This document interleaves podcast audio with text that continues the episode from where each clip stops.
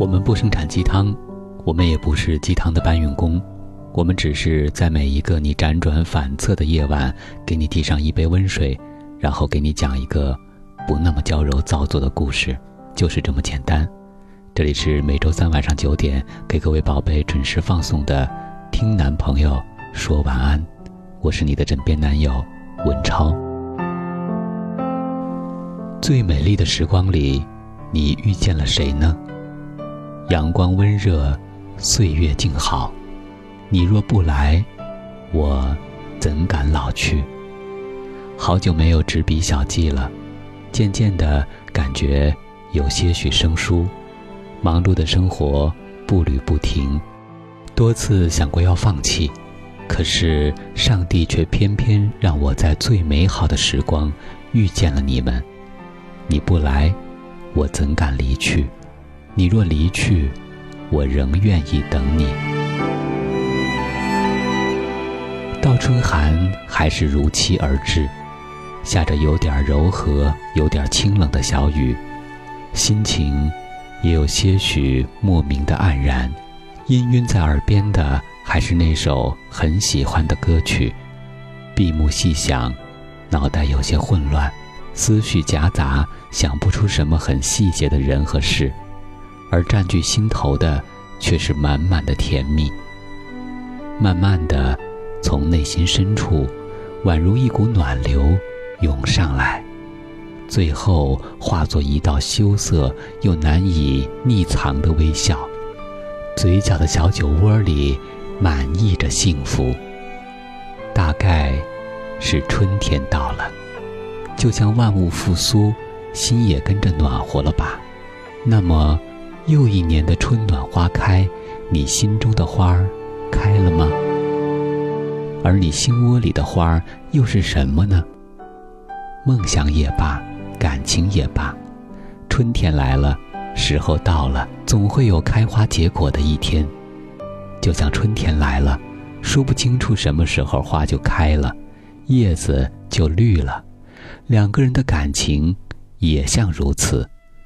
悄无声息的就开始了，一段没有预兆就开始的爱情，谁也说不准会不会结束。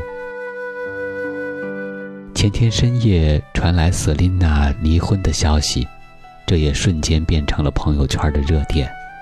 别人家的事儿，我也不想多做言论，唯一一句：此番分别如此美好，祝幸福。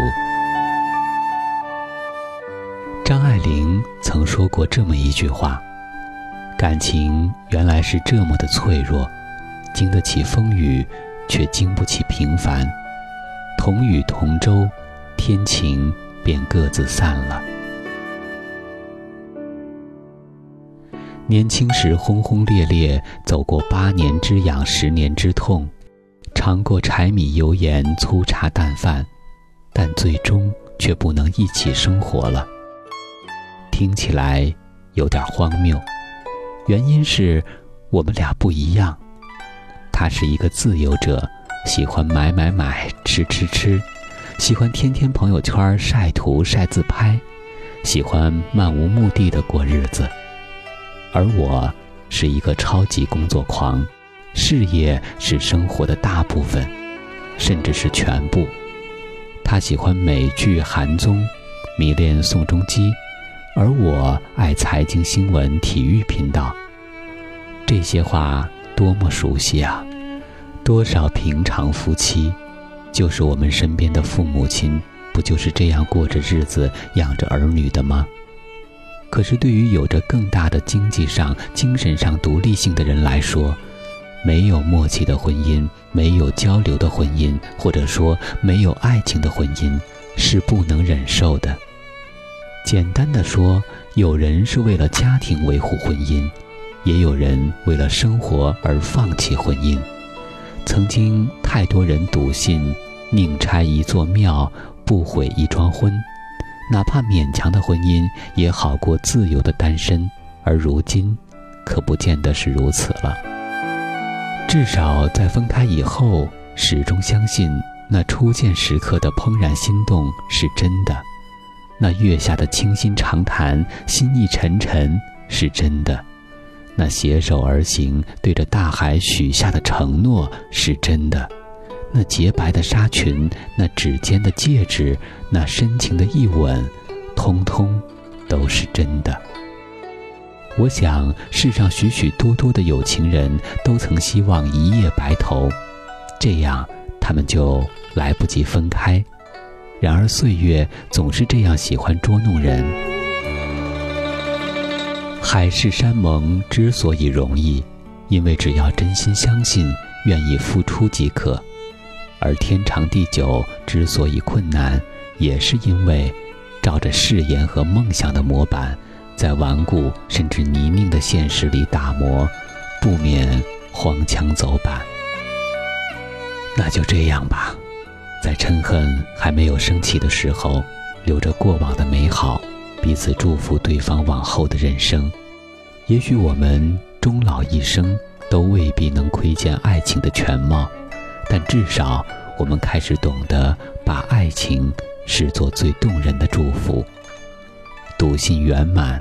努力付出，我们的爱若是错误，愿你我没有白白受苦。可我认为，最美的承诺，还是这句出自圣经的情话。那人说：“这是我骨中的骨，肉中的肉。”而最美的婚姻。正是人要离开父母，与妻子联合，二人成为一体。最后，用孩子的话来结束吧。陌生人，我也为你祝福，愿你有一个灿烂的前程，愿你有情人终成眷属，愿你在尘世获得幸福。愿面朝大海，春暖花开。我是今晚的主播文超，感谢编辑小满。我们在此月色浓妆伴你入眠，晚安，我的宝贝。